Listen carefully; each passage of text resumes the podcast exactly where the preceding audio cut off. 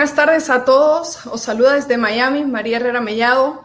Eh, quería daros las gracias por vuestra sintonía. Hoy es un día muy especial porque tenemos tres invitados de lujo. Estaremos cubriendo las últimas noticias del levantamiento del pueblo cubano y además de las reacciones de los principales eh, eh, activistas y también congresistas y senadores aquí en Estados Unidos, pero también los altos representantes de la Unión Europea y los políticos españoles que, como iremos analizando, dejan mucho que desear. Quiero darle la bienvenida en primer lugar a mi compañera Lucía Navarra, Navarro, perdón. Una, ¿Cómo estás, María? Muy bien una periodista que muy conocida que nos saluda desde Houston, Texas, ¿verdad, Lucía? Así es, así es, en, el, sur de los Estados Unidos, en Houston, Texas. Estupendo, bienvenida, Lucía. Ahora vamos a incorporar también a Willy Lora desde Suiza. Y bienvenido, Willy, otro periodista de muchos años de trayectoria que está a caballo entre Suiza y Estados Unidos.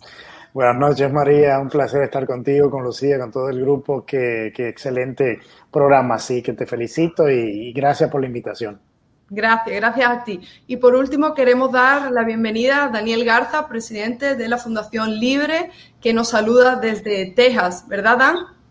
Así es, desde McAllen, Texas, aquí en la, frontera entre los Estados Unidos y México. Eh, un enorme placer estar con ustedes y les mando un abrazo. Muchas gracias. Bueno, este programa que se emite en, España tiene mucho, despierta mucho interés porque a España el 90% de las noticias que llegan sobre los Estados Unidos están muy tergiversadas. Hay un interés por parte de la prensa de izquierda en España en tener y mantener una narrativa de confrontación constante con los Estados Unidos. Por lo tanto, hay miles de jóvenes que se conectan y están deseosos de escuchar vuestros testimonios, sobre todo ahora que Estados Unidos cada vez más se acerca a un posible o bien diálogo con la dictadura castrista o una renegociación de las, de las condiciones. Quería empezar con eh, Lucía y saber su opinión con respecto a las declaraciones que ha hecho Biden esta semana y también el secretario Mallorca en cuanto a la posible inmigración, emigración masiva de cubanos que pudiesen llegar a Estados Unidos. ¿Qué nos puedes contar, Lucía? Pues primero que nada, eh, saludos, gracias María por, por, invitarme, por considerarme para este, eh, para este panel. Eh, yo creo que sería darle una bofetada con guante blanco a la ciudadanía de los Estados Unidos.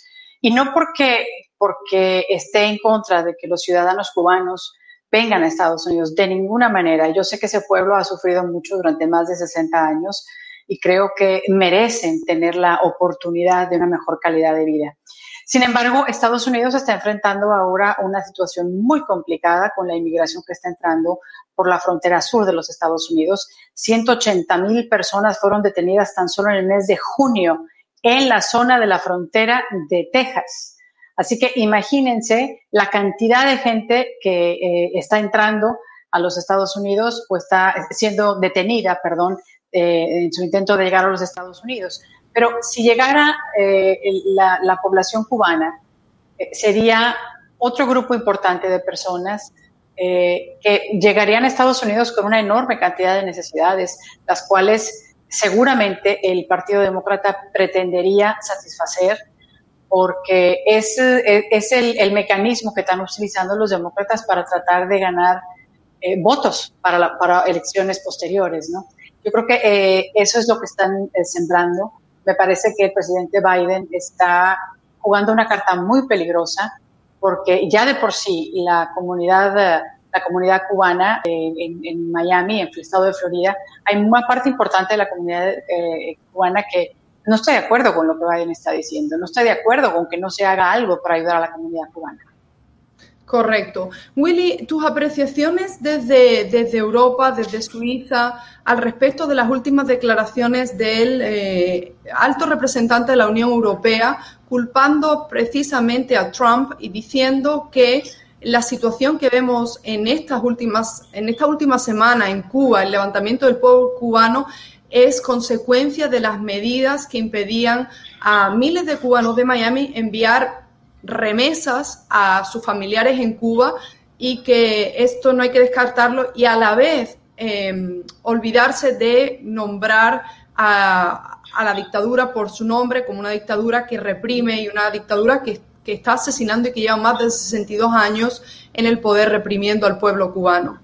Bueno, yo creo que las cosas hay que llamarlas por su nombre y esa fue una imbecilidad del representante eh, eh, de la Unión Europea en decir algo semejante. O sea, entendamos de que el régimen cubano tiene 62 años en Cuba, manteniendo el país de la manera que lo ha mantenido, bajo la opresión, bajo la represión que hemos visto, y querer decir que esto es culpa de la administración pasada en Estados Unidos es una falta de respeto a la inteligencia de los demás. Y, pero no es más también que el reflejo de la influencia que tiene la izquierda socialista en lo que viene siendo la Unión, la Unión Europea. Entonces yo creo que eh, eh, las cosas hay que llamarla como, como, lo que es, y eso es una, una imbecilidad y no entender cuál ha sido la temática ni el problema eh, que ha venido pasando en Cuba durante los últimos 62 años. Entendamos de que Estados Unidos, como dijo la misma secretaria de prensa de la Casa Blanca, desde el 2009 está enviando 20 millones de dólares todos los, todos los años y, y cientos millones de dólares en venta de pollos a al gobierno de Cuba. Entonces, no es que no, no es que el tema este del embargo, el embargo tiene un efecto, pero el efecto mayor es de la manera de que el gobierno cubano mantiene los recursos que les llegan eh, y, lo distribuye en, el país. O sea, esa es la gran realidad y, ese, y es tan lamentable que haya dicho algo, algo semejante. Eh, eh, pensando que el resto del país o vive en otro mundo o no lee o no entiende lo que ha pasado en Cuba en los últimos 62 años y hablar de que en este van a volver de nuevo a la ONU a, condenar el, el, embargo en contra de Cuba porque lo viven haciendo todos los años. Pero entendamos lo que es la ONU y entendamos lo que es la Comisión de, de, Derechos Humanos de la ONU, que está compuesta por los países que son los mayores violadores de los derechos humanos. Entonces, es un poco también irrelevante cuando tiene que ver en cuanto a la soberanía de cómo se maneja los Estados Unidos y su gobierno. Correcto, Willy, muy acertado. Ah, Dan, me gustaría, me gustaría saber tu opinión al respecto de las declaraciones de López Obrador y también, no sé si estás al corriente de lo que, de las acusaciones que le hizo a, creo que fue el presidente de la Comisión de Derechos Humanos del PAN en la embajada de Cuba en México. Es decir, eh, López Obrador básicamente ha dicho que de nuevo ha replicado las, las ah, afirmaciones de todos los líderes de izquierda de la región y del mundo que, básicamente su argumento es que si Estados Unidos mantiene em, eh, el, bloqueo, como le llaman ellos, que no es un bloqueo sino un embargo, es imposible que el pueblo de Cuba siga adelante. Y por otra parte, culpabilizaba y decía que, bueno, que los panistas eran unos racistas, que la derecha, como lo mismo que siempre él dice, ¿no? Que, que es xenófoba, que es racista y que no tienen derecho a, eh, pues a culpar a una dictadura represora, una dictadura que, que a los que hemos ido a Cuba, de verdad que se nos caían las lágrimas al pasar dos y tres días allí y ver lo que es el pueblo cubano, compararlo con el pueblo cubano en España, en cualquier país del mundo, con lo que es el pueblo cubano en Cuba, un pueblo desalmado completamente.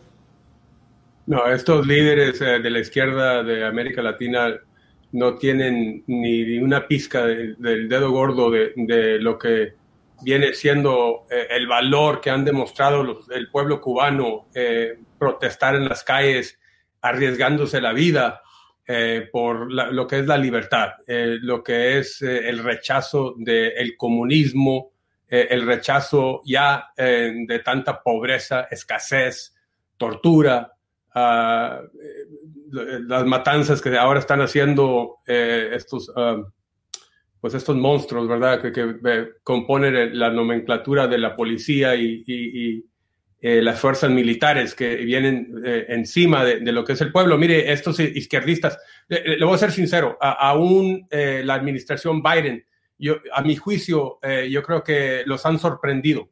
no tienen respuesta, no saben qué hacer, apuntan a lo que es el embargo o el bloqueo porque no, no, no saben qué hacer. la mera verdad, están confundidos.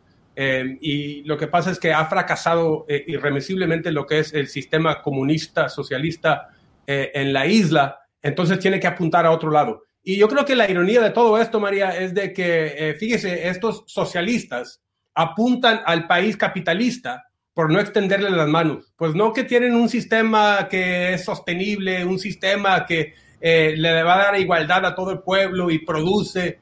Y resulta que nada de eso, es pura mentira, por eso apuntan al país capitalista que odian porque eh, eh, ese es el sistema que está funcionando y necesitan ayuda del país capitalista. Mira, ¿cómo la ves? Totalmente. Lucía, eh, al hilo de las declaraciones de López Obrador, tenemos las declaraciones del supuesto presidente legítimo de Perú, ¿no? Que también, de nuevo, decía que el sistema, que el, que el bloqueo y el embargo de Estados Unidos a Cuba es inhumano e inmoral las, las elecciones se repite mucho que tienen consecuencias y es de temer lo que va a pasar ahora mismo en Perú a partir del 28 de julio, cuando, eh, si no, nada cambia, tome posesión Pedro Castillo.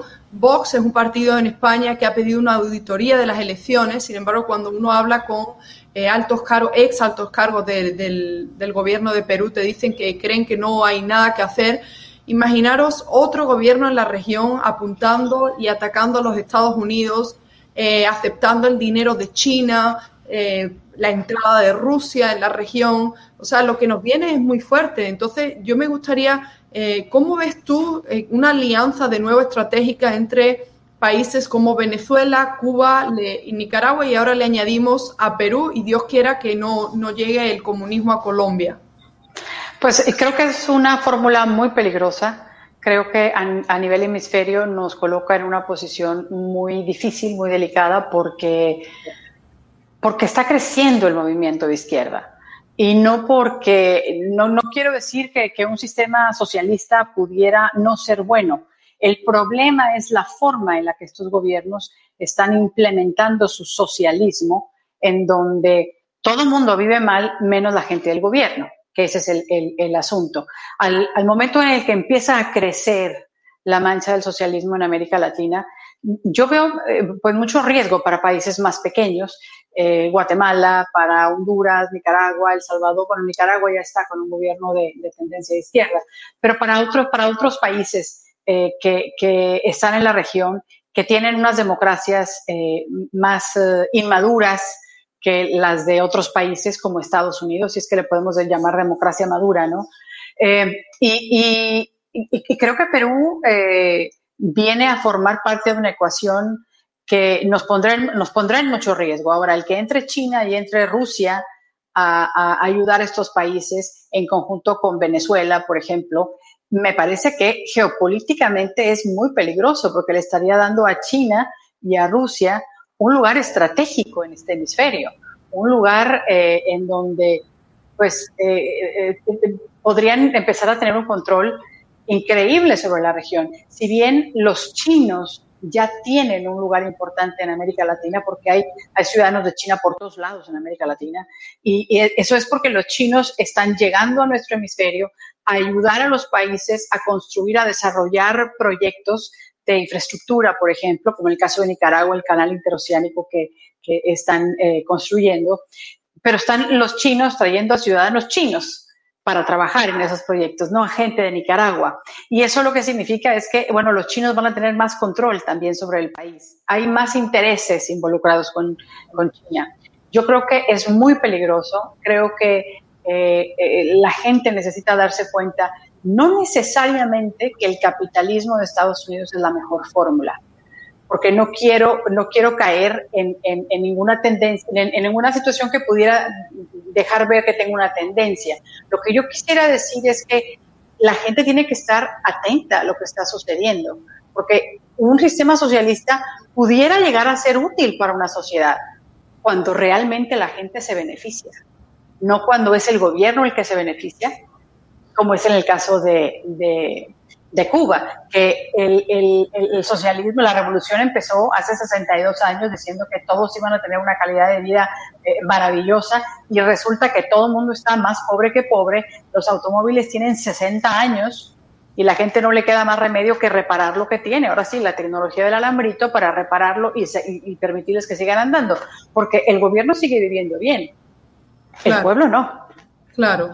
Eh, al hilo de lo que dice Lucía, eh, Willy, una reflexión hace unas, un mes, yo creo que entrevistamos a un periodista argentino y nos decía, eh, al igual que nos pasa ahora mismo a los españoles, la vergüenza que siente por ese gobierno de Argentina que no es capaz de, digamos, hacer una declaración a favor de estados estratégicos y en concreto en el caso de Cuba esta semana veíamos a Alberto Fernández que decía que él realmente no sabía qué estaba pasando. Él no sabe lo que está pasando en Cuba, eh, dice que entiende que hay unas limitaciones económicas, pero quiero poner esta foto porque es muy llamativa porque hace menos de un mes él no tenía ningún problema en decir esto, ¿no?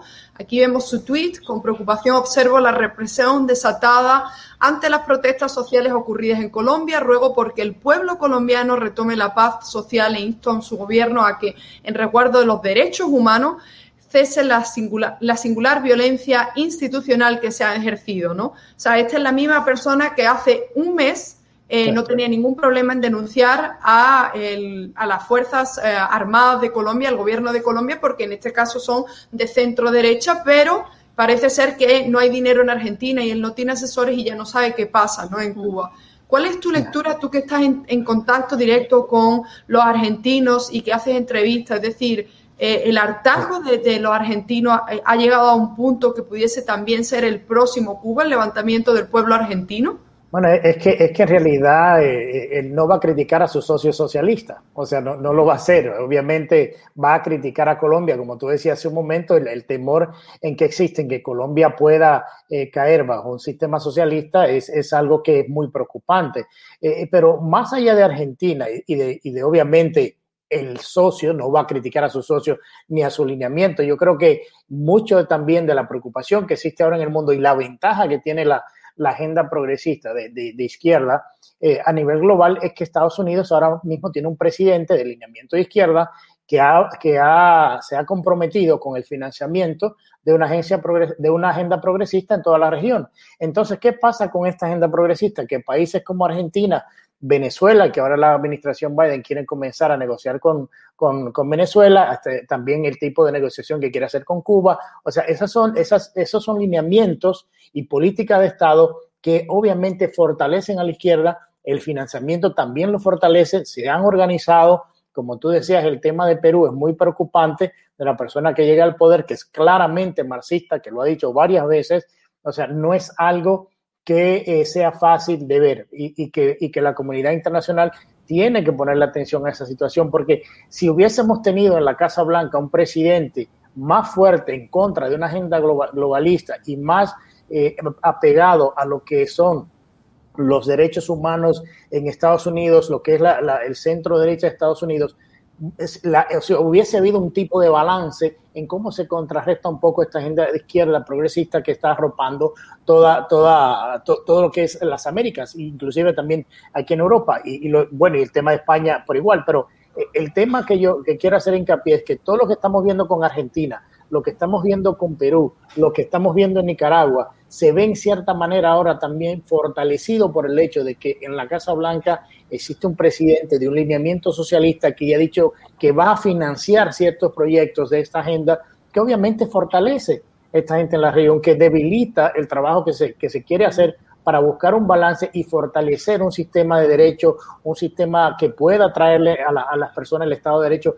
que, que, debieran de tener, que no se está viendo en Cuba, que no se están viendo en Venezuela. O sea, todas estas cosas que un gobierno de centro derecha va a apoyar, no la van a ver por el lado de lo que está mirando en la Casa Blanca. Veamos que duró cinco días el presidente Biden para criticar y hablar fuertemente de lo que estaba pasando en Cuba. Duraron cuatro días para que la secretaria de prensa de la Casa Blanca pudiera llamar el sistema comunista. No se atrevía a decir la palabra comunista. Entonces, cuando tú ves que eso está pasando, eh, ahora mismo lo que es, eh, eh, o sea, esta agenda está siendo fortalecida y más fortalecida cuando Bob Menéndez sale diciendo, no, que se olvide, nosotros no vamos a intervenir ahí ni vamos a hacer nada de esto, obviamente eso le hecho un balde de agua fría a las miles de personas en 32 ciudades en Cuba que estaban protestando a favor de su libertad. No la, mentira que le han querido vender de que la protesta es por el tema del COVID-19. Eso, no, eso es una mentira. La protesta es que la gente se cansó, el hambre, el maltrato, la, la, la falta de acceso a las cosas más básicas. O sea, esa es la presión interna en Cuba, esa es la protesta en Cuba, no es el COVID-19 y obviamente con estas declaraciones que vienen del liderazgo de Estados Unidos a la situación, eso empodera más al gobierno o al régimen de Cuba de hacer lo que siguen haciendo, porque Estados Unidos, no se preocupen que ahí tenemos un partner. Bueno, vamos a poner exactamente eh, tres vídeos muy cortos para lo que ha comentado tanto Daniel como Lucía y Willy, para que ustedes escuchen lo que ha dicho el senador Bob Menéndez desde New Jersey, un cubano estadounidense que eh, niega cualquier posible intervención a pesar de que Estados Unidos ha intervenido en el Medio Oriente en los últimos años. Vamos a escucharlo. Tener una intervención eh, no lo ha hecho ninguna administración, ni republicana, ni, ni los más anticomunistas, Reagan, eh, eh, Bush eh, y, hasta la política de Trump. Nadie ha considerado eso. Que vamos a dejar eso al lado porque eso es lo que quieren los, los fidelistas, los, los que mantienen el poder en Cuba, quieren promover eso. O que va a haber una intervención militar. No va a haber una intervención militar. Esas son las palabras de Bob Menéndez. Eh, Dan, antes de ponerte el próximo vídeo, que es exactamente de alto representante de la Unión Europea, Josep Borrell, para los que no lo conozcan también, Josep Borrell es eh, una persona que hace menos de un mes sin decirle nada al resto de europarlamentarios, decidió irse a negociar con el régimen de Nicolás Maduro. Entonces, vamos a escuchar sus palabras, pero me gustaría la reflexión de Dan al respecto de eh, estas declaraciones de Bob Menéndez. Es decir, si no, si no va a haber una intervención y si esta administración está ahora mismo, como dice Willy, cada vez más acercándose a una, digamos, al levantamiento de sanciones hacia el régimen cubano y hacia el régimen eh, venezolano, ¿Qué nos queda a los ciudadanos de Estados Unidos? ¿Qué nos queda a los, hispanos para ayudar al pueblo cubano? Bueno, lo que pasa es que estamos viendo eh, en plena vista, con los ojos abiertos, lo que está pasando con el pueblo de Cuba, ¿verdad? Eh, los están encarcelando, los están torturando, los están matando. Eh, los que tienen las armas, pues es la policía, son las operaciones eh, negras del gobierno de, Cuba y el pueblo no tiene nada más que salir a la calle y declarar su, su, deseo por la libertad. Y yo creo que este es eh, el muro de Berlín del hemisferio del occidente.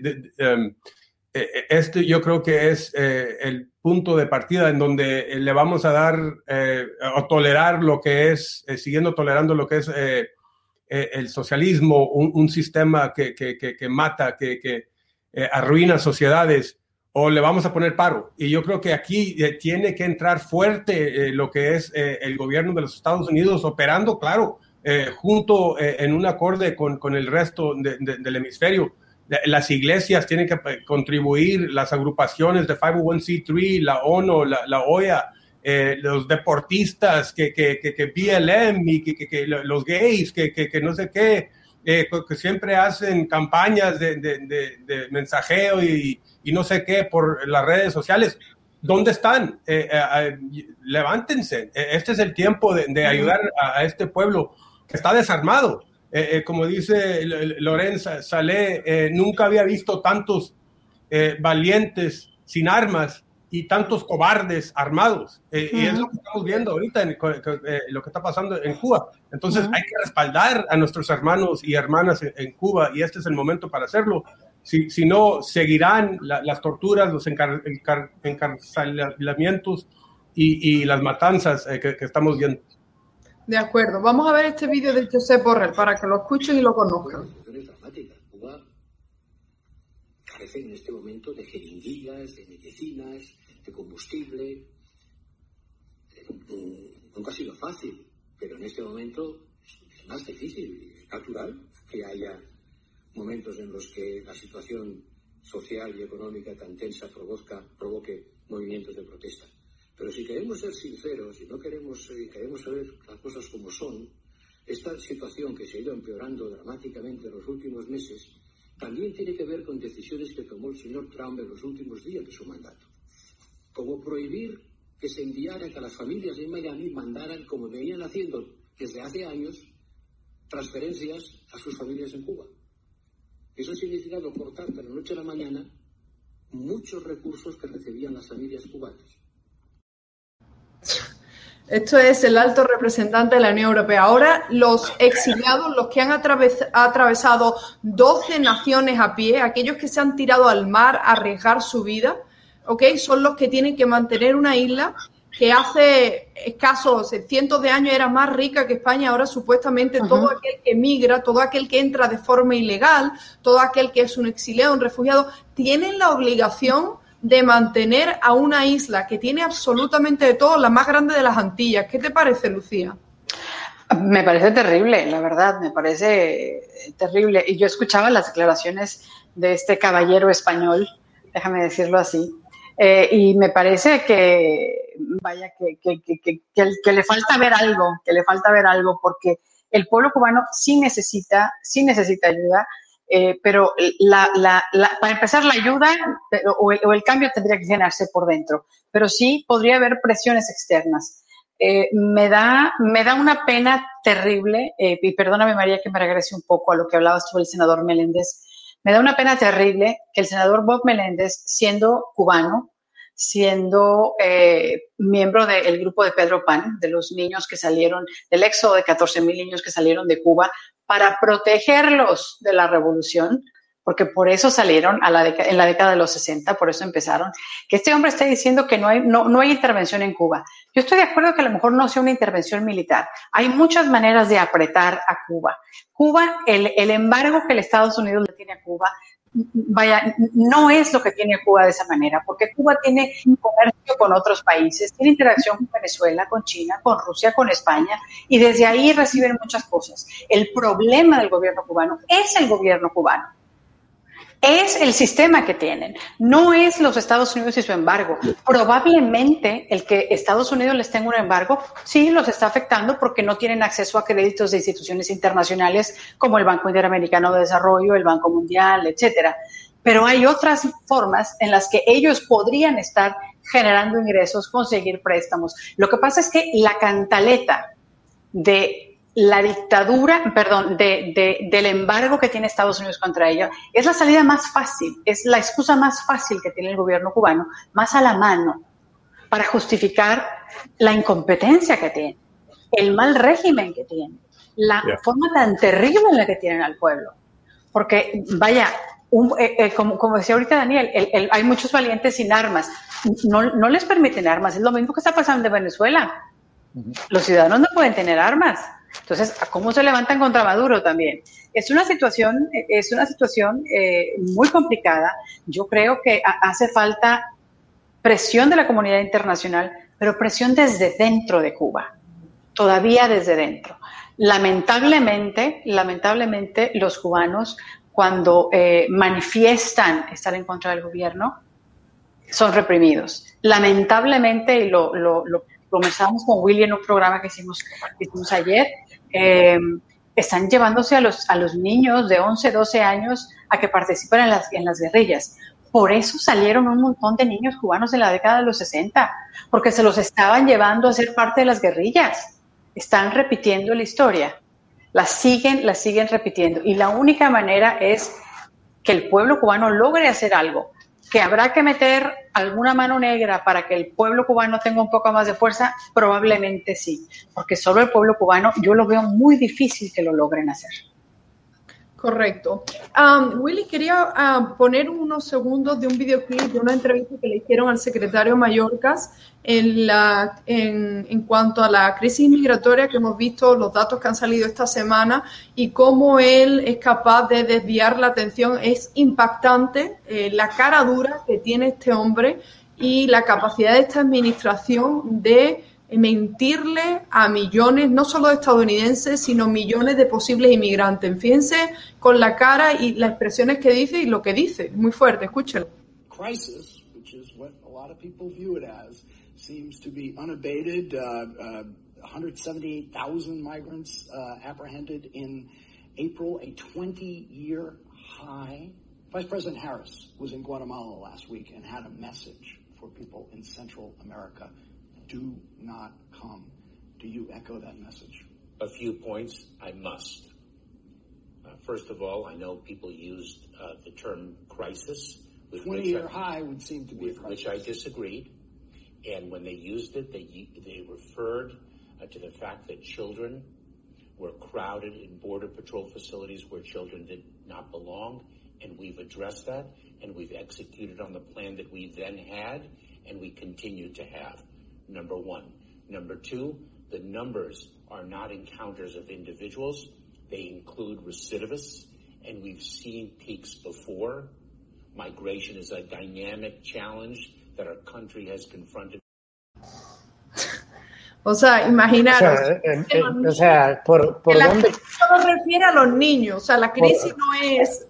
¿Por dónde comenzamos con este con esta, Con esta persona declaración. Para, para no ponerle otro nombre del cual quisiera y me imagino que ustedes todos conocen, María los conoce, yo conozco Mallorca, no tiene credibilidad, no tiene ningún tipo de credibilidad.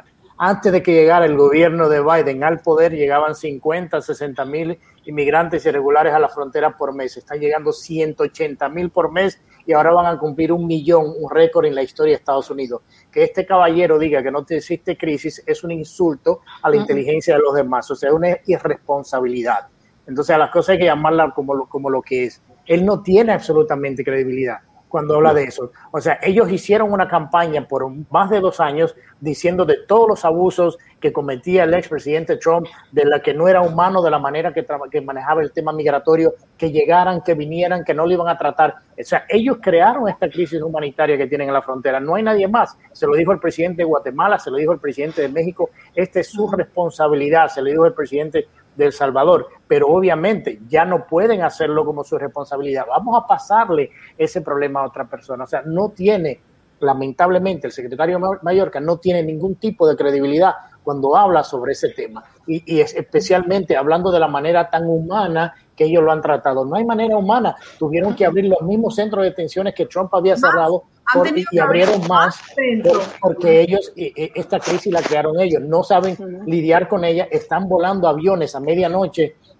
a ciudades dentro de Estados Unidos desde una base militar en Texas para poderlo meter en comunidades y esconderlo. O sea, es una cosa terrible. Y muchos hablan del tema de cómo vamos, van a utilizar ellos, estos inmigrantes, para cambiar el tema demográfico de las ciudades en el centro del país. Y eso es crítico en un momento, en el mismo momento que estamos viviendo ahora, en el, en el que estamos hablando del, del, empuje de una agenda socialista, no solamente en el mundo, sino también ahora en Estados Unidos con un presidente de izquierda. O sea, es lo que estamos viendo. O sea, para mí y para muchos que hemos trabajado este tema en muchos, este tema en muchos años, este secretario de, de Seguridad Nacional no tiene absolutamente credibilidad para nada en este tema. Y yo creo que es importante, y quería hacer este puntito eh, rápido antes de, de dejarlo, eh, refiriéndome un poco a lo que decía Lucía anterior, anteriormente, con el tema de la, del embargo en Cuba.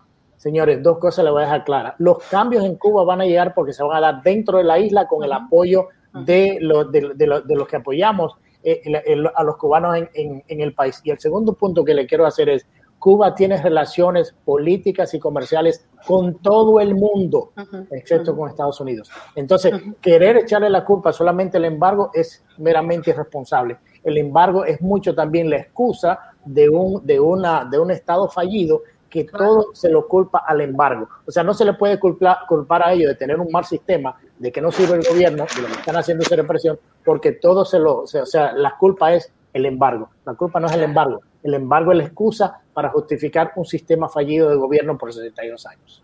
Desde luego. Y, y, de hecho la prueba es cómo eh, se incorporan, cómo se integran los cubanos en Estados Unidos, cómo triunfan, cómo han levantado una ciudad como Miami, ciudad en la que yo me encuentro. Escuchemos el testimonio de un cubano que está hoy en la frente a la Casa Blanca exigiéndole a Joe Biden que no levante las sanciones y que por favor haga una intervención militar o humanitaria. Escuchémoslo y le voy a preguntar a Dan. ¿Cómo esto afecta a una familia en sentido general? Como este señor que está aquí con un baby pequeño, un bebé pequeño, ¿cuántos meses tiene el niño? Es un año y seis meses. ¿Y, y, y por qué decides traerlo acá a estas protestas? Bueno, es para representar a nuestros hermanos cubanos sufriendo en la isla. Yo vine con 14 años a este país fui, eh, aprendí inglés, fui infante de marina, luché por este país. Hoy soy dueño de mi propio negocio gracias a la libertad que me ofreció este país, la oportunidad. Muchos de mis amigos están emocionados. Bueno, por lo que me alcanzaron. Y hoy, los jóvenes están en Cuba pidiendo libertad. Ellos lo merecen también. Gracias, gracias, gracias por el testimonio. Realmente desde ese es el reportero para Univisión, eh, nuestro amigo Javier Díaz, que muy emocionado cubre los testimonios de miles de cubanos que han venido a este país con una mano adelante y otra atrás, que se han incorporado nuestras Fuerzas Armadas, que han abierto empresas, que han sido obreros, que han ido al campo a arar eh, la, las tierras de Estados Unidos y en cuestión de tres, cuatro años han sido capaces de eh, comprar sus casas, montar empresas, tener familia y hacer lo que jamás pudieron hacer en sus 25, 27, hasta 40 y 50 años que hemos visto aquí los cubanos que siguen llegando, Dan. Eh, una pregunta que me gustaría hacerte, se habla mucho aquí en, el, en, la en la Comisión por la Justicia Internacional que se ha organizado esta semana aquí en Miami, cuyo alcalde, Francis Juárez, lo está apoyando, está viendo cada vez más eh, eh, comisiones en el hemiciclo aquí en la alcaldía de Miami. Se habla mucho de la posibilidad de poner más empresas privadas a disposición de los eh, ciudadanos de la isla para que no le vuelvan a cerrar el acceso al Internet. ¿Cómo lo ves tú? O sea, ¿hay alguna manera, aparte de, de esta televisión federal, de Radio Televisión Martín, tú estás viendo o conoces de alguna empresa privada, evidentemente, que eh, podría entrar en un convenio con la Casa Blanca para llevar el Internet y la comunicación de vuelta a la isla? Pues, no sé actualmente dónde están eh, eh, progresando con ese aspecto. María, eh, ¿qué, ¿qué, más quisiera uno que regresarían lo que es eh, la Internet a, a, a, todo el pueblo cubano para que puedan relatar las historias y, y, nosotros podemos ver con los ojos abiertos lo que está pasando en la isla? Mira, eh, lo que pasa, la alternativa es que la izquierda va a seguir de, trastornando, haciendo distorsión de lo que está pasando en la isla eh, tanto como lo han hecho a, lo largo del mundo. Tú hablabas de, Alberto Fernández de Argentina, como habla de, Iván Duque eh, en Colombia y, su administración, que, es un desastre, pero no habla de lo que está pasando en Cuba. Y, es, y eso va a seguir. Lo curioso de todo esto, María, es de que los mismos, y este hombre que dio testimonio um, que, ve hombre, eh, eh, me, impactó su, testimonio. Mira, los mismos cubanos que están en la isla están desplegando la bandera de los Estados Unidos, o estuvieron, porque ya, claro, los están torturando por, hacerlo. pero están desplegando la bandera de los Estados Unidos porque ellos aman la libertad de índole estadounidense que ellos aman y, esa libertad que, que, saben que de ahí, de esa libertad, mana lo que es la producción, la productividad, mana lo que es el crecimiento em, de, trabajo, de servicios y productos, de ahí mana la innovación, de ahí mana, yo creo, la, la, potencial que, que, se le da a cada individuo de lograr su sueño americano. E, es, es esa libertad por lo que están luchando. Y, y esta distorsión, eh, eh, mire, la izquierda habla de los Estados Unidos dando énfasis siempre sobre, sobre sus peores momentos, sobre sus manchas, sobre eh, eh, los males aspectos que, que, se han visto. Pero hablan de los países izquierdistas, dándole énfasis a, sus aspiraciones, a las intenciones del socialismo, de lo que trata de, de, ser con igualdad, pero nunca hablan de la miseria, del hambre, de las torturas, de la opresión, de, de, que no eh, es un sistema productivo, de que no genera prosperidad para, para, para los miembros de, que hurta, mata, miente, es, es eh, eh, corrupta. Y, yo creo que eso es parte del problema. Si no tienen internet el pueblo cubano, ¿cómo pueden entonces contar sus historias? Y yo creo que eso es algo triste y ojalá que, que se puede lograr, regresando a tu pregunta, esa posibilidad de que eh, a pesar de lo que es el gobierno cubano, imponer lo que es ese servicio de Internet para que puedan comunicarse con el país, de, con, con, los países aquí en el hemisferio.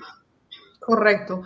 Bueno, os quería dar las gracias. Voy a dar el turno de palabras para que bueno, enviéis un mensaje a todos los que nos siguen. Este canal se fundó el año pasado y para que os hagáis una idea, fue justamente cuando el gobierno social comunista de España decretó el estado de alarma que esta semana ha sido declarado inconstitucional gracias a la acción de Vox, el único partido que eh, de una manera muy eh, ferviente y de una manera muy efectiva está llevando a este gobierno donde deberíamos de llevarlo los ciudadanos a los tribunales y a pesar del el impulso que está dando este gobierno social comunista para cambiar la justicia en España, pues eh, la justicia le está dando la espalda porque están violando abiertamente los derechos de derechos civiles y los derechos humanos. Entonces, os, os dejo con vuestra despedida. Muchísimas gracias por haber estado hoy con nosotros y espero teneros pronto en nuestro programa, Lucía. Muchas gracias, María. Pues yo quisiera eh, cerrar eh, con un mensaje para la gente, eh, diciendo, el asunto no es que la gente vote republicano o vote demócrata. El asunto es que la gente esté enterada de lo que promete cada partido. Si bien los, medios de comunicación han tenido un papel importantísimo en los últimos años en la política de Estados Unidos, yo creo que la gente debe realmente reflexionar sobre el mensaje que los medios de comunicación están transmitiendo. Es un mensaje que está siendo dictado por el gobierno, es un mensaje que está tratando de ejercer cierto control sobre la población, porque el gobierno de Estados Unidos ya está empezando a controlar incluso el mensaje que se, eh, que se publica en las redes sociales. Lo veíamos esta semana con Facebook eh, y con Twitter, ¿no? Con, una, eh, lo que decía la Casa Blanca Jen Psaki, que estaban eh, hablando con, con, la gente de, de, estas redes sociales para poder controlar los mensajes que salían.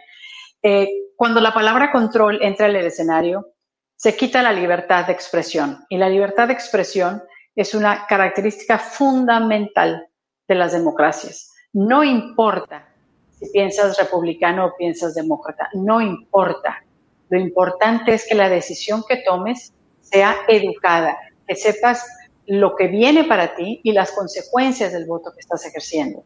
Y yo creo que en las elecciones pasadas mucha gente votó sin estar informada, votó sin realmente conocer el trasfondo del mensaje, el mensaje eh, político de, eh, en este caso del Partido Demócrata.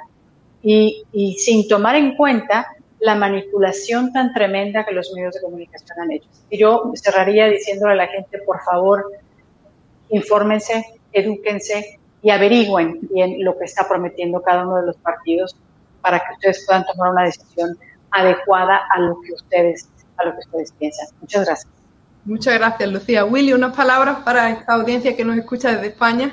Bueno, sí, gracias María de nuevo por la invitación y a la audiencia de, estar aquí con nosotros. Eh, mi mensaje es, es, interesante, corto, pero muy interesante. Yo lo que le, le digo a la gente es que sigamos la conversación, que se den más foros como este, que no permitamos la censura, que no nos callemos. Yo creo que eh, han comenzado a darse pasos muy importantes en esa dirección y es, es, muy, muy importante de que sigamos haciéndolo. Esta conversación tiene que seguir, estos análisis tienen que seguir, la verdad tiene que salir, se le tiene que llevar, pues tenemos que buscar este espacio de diálogo para buscar consenso y buscar un, un, mejor futuro para no solamente Estados Unidos y Cuba, sino para todo, todo el mundo. Yo creo que estamos ahora en una, en una guerra ideológica, si se podría llamar de esa manera, en cuanto a lo que es la libertad que nosotros hemos, hemos vivido por muchos años y lo que se nos quiere exponer y, que lo, que no, y, lo, y, y lo que se nos quiere censurar. Yo creo que es importante de que esta conversación siga, de que estos programas haya más, que la gente eh, entre más a esta discusión de una manera civilizada, inteligente e informada, como decía Lucía. Así que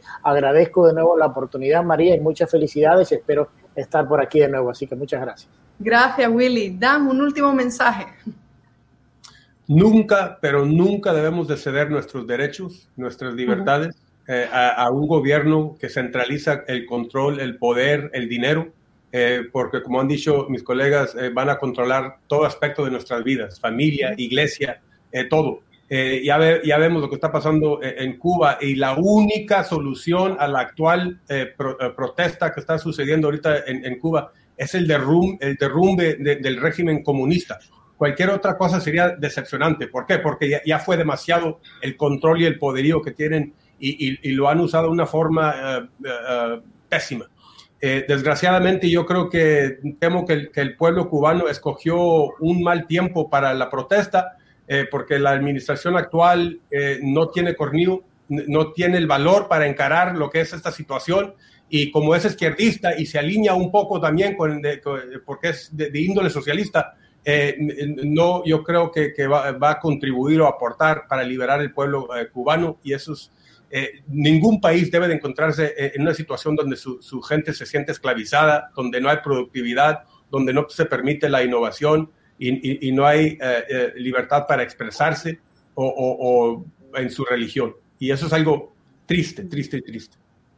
Bueno, muchísimas gracias a este panel. Se nos quedó hablar de ese museo Latinex que nos quiere. Lo hablaremos en otra ocasión porque es un Pero, tema muy interesante, María. Exacto, lo voy a invitar y estoy seguro que este programa va a tener mucho éxito sí. y que las personas los querrán ver de bueno. Un fuerte abrazo a los tres y nos vemos pronto.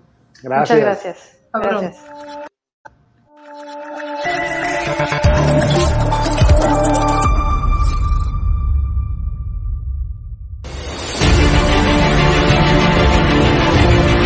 Preguntado, usted está siendo investigada por presunta administración desleal. Es una vergüenza que la extrema derecha media... ¿Quién es la extrema derecha? Los que contratan...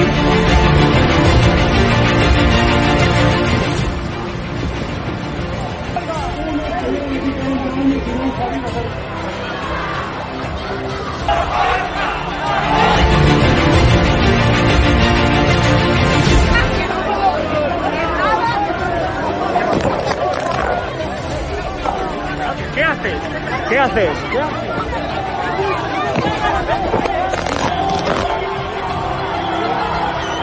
Bueno, pues nos han roto el móvil.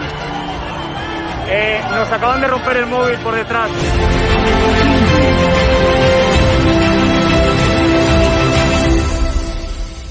edatv.com, ¿vale? Pincháis aquí y ponéis los datos fundamentales. Y ahora, como veis, eh, nos pide que firmemos este contrato de suscripción, lo leéis con calma, por supuesto, y le dais a continuar. Y ahora nos pide que introduzcamos pues una contraseña, y lo doy a continuar. Y ahora me pide que confirmemos el correo electrónico. Eh, habréis confirmado vuestro correo electrónico y os pide, ¿vale? Que elijáis una membresía.